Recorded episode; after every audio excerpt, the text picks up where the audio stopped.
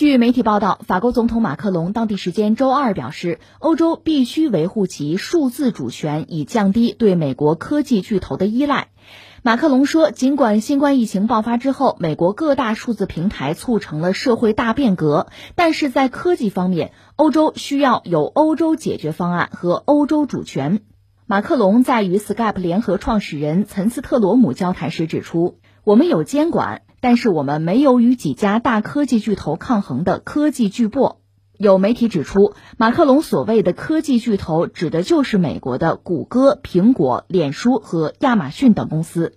马克龙同时概述了欧洲实现数字主权战略的三大措施：欧盟更多的参与到科技公司的创业融资中，构建促进保护隐私和发展技术创新的数字单一市场。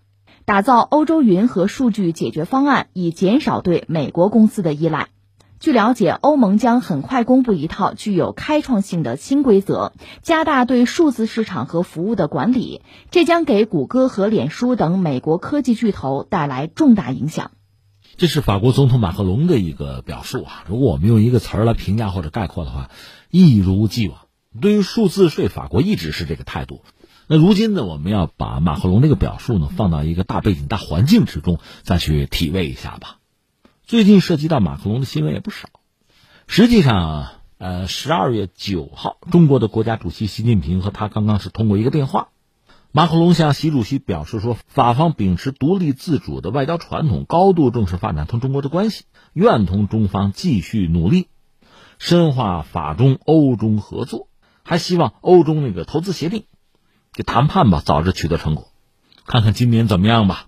而且两国的国家元首就下一阶段，啊，双边、多边合作进行了讨论，达成多项重要的共识，各自责成相关部门去抓落实了。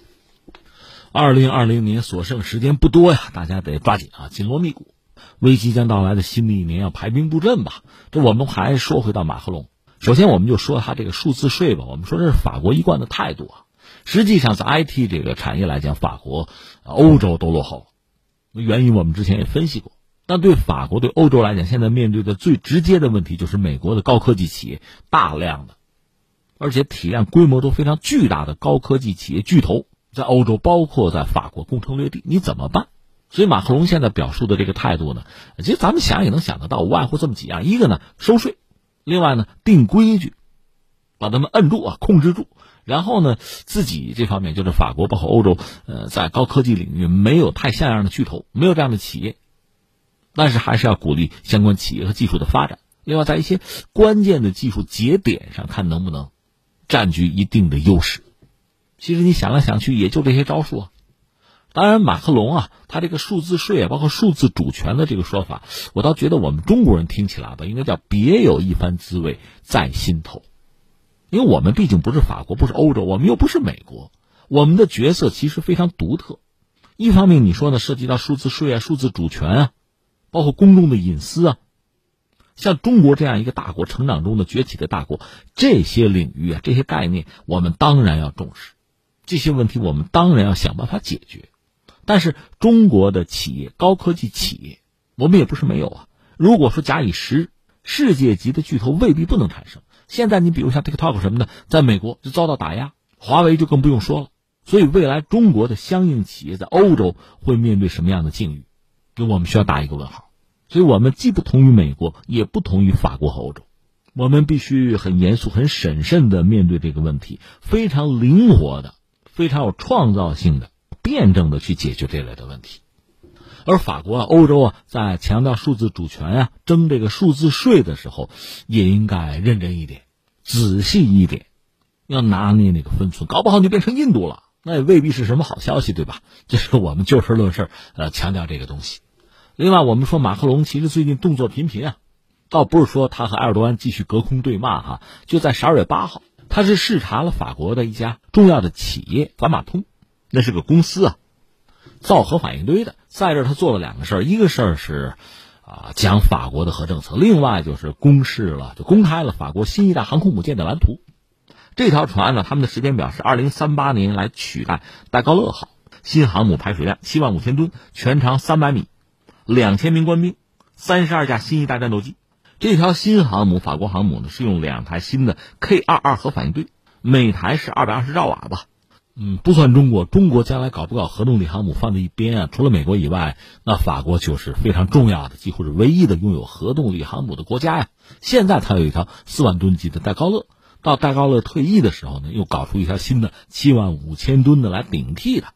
我是觉得吧，他这个核航母的政策特别典型的反映出马克龙和法国人的心态啊。你看，第一个，我必须有，而且得是核的。这是两个意思，一个呢，就是法国的核能工业吧，相对还是比较发达的。但是呢，你要让它持续的发达，你的市场需求必须要有啊。你搞核动力航母，等于说给了核工业一口饭吃，这很关键，而且是新高反应堆，那就避免了之前戴高乐呃 戴高乐是用潜艇的反应堆嘛，避免了那个麻烦，这是一个。再一个呢，面子呀，法国是传统欧洲强国呀，西方列强之一嘛。而且要排到前面，一直和英国在斗。现在英国脱欧了，法国成了整个欧盟里面唯一的一个核大国。它是联合国五常，它有核武器，就是有核弹呐。它有核潜艇，它有核动力航空母舰。只能是在有了这些底牌之后，马克龙才可以喊出来呀！欧洲要搞常备的防务啊，搞欧洲军啊。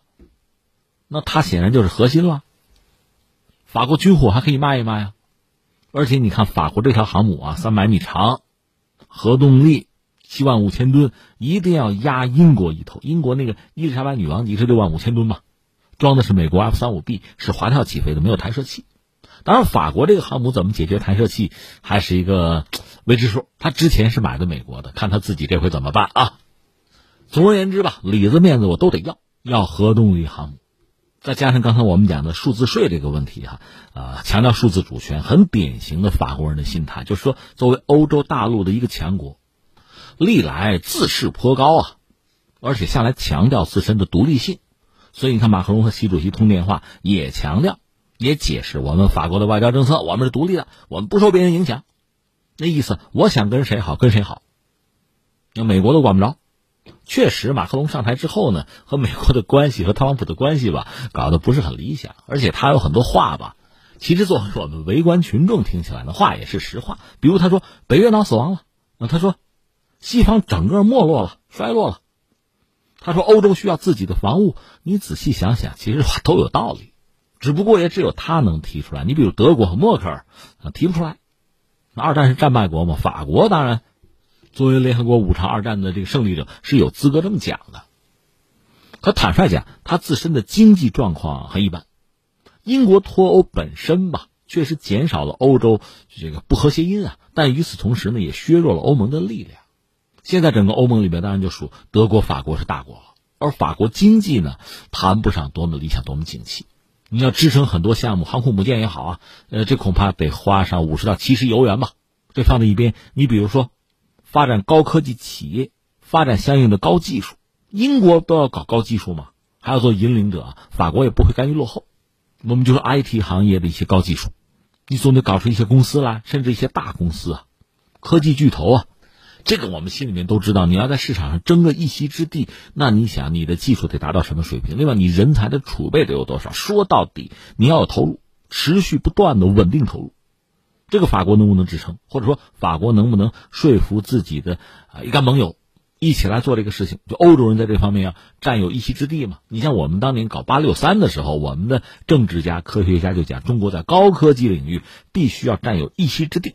这是当年的八六三，当时中国经济底子还不行啊，全面开花是不现实的。但是在高科技领域，必须有一些节点式的东西，我们选中的东西，这不能落后的。那现在法国其实也面临这个问题。当然，我们看马克龙最近他比较活跃吧，一个是和这个很多穆斯林国家在这个隔空啊打口水战，另外你想数字税这针对的是美国的科技巨头，造航母啊，至少这个大张旗鼓把这规划拿出来，大概二零三几年、三八年的时候怎么也得交付啊，这实际上意味着在欧洲，在欧盟里边，他为自己设定了一个位置，在北约里设定了一个位置，在西方为自己设定了一个位置。比较积极啊，也比较强硬嘛？为什么？呃，他国内政治的这个局势也值得关注，因为法国也要大选的。马克龙要想连任总统的话，目前最主要的竞争对手就挑战者是那个勒庞，极右的勒庞。你想极右嘛？对难民，对其他国家这个态度啊，对欧盟的态度其实都是可以想象的。所以马克龙也必须展示出自己强硬的一面。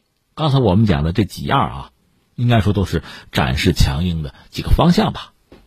下面还有一个看点就是，如果美国的总统是拜登啊，拜登上台之后，马克龙 和拜登的关系会怎样？你看他和特朗普的关系，应该说先扬后抑，高开低走。不知道和拜登会怎样，因为这直接会影响到法国和美国人的关系，而法国又是欧盟里很重要的国家吧？欧盟和美国的关系在未来一段时间会出现什么样的变化？这都是非常值得我们关注的问题。向各位蜻蜓 FM 的朋友们好，我是重阳。时间已经进入二零二零年的十二月最后一个月了，二零二零年十二月九号到十三号，蜻蜓 FM 双十二特惠活动。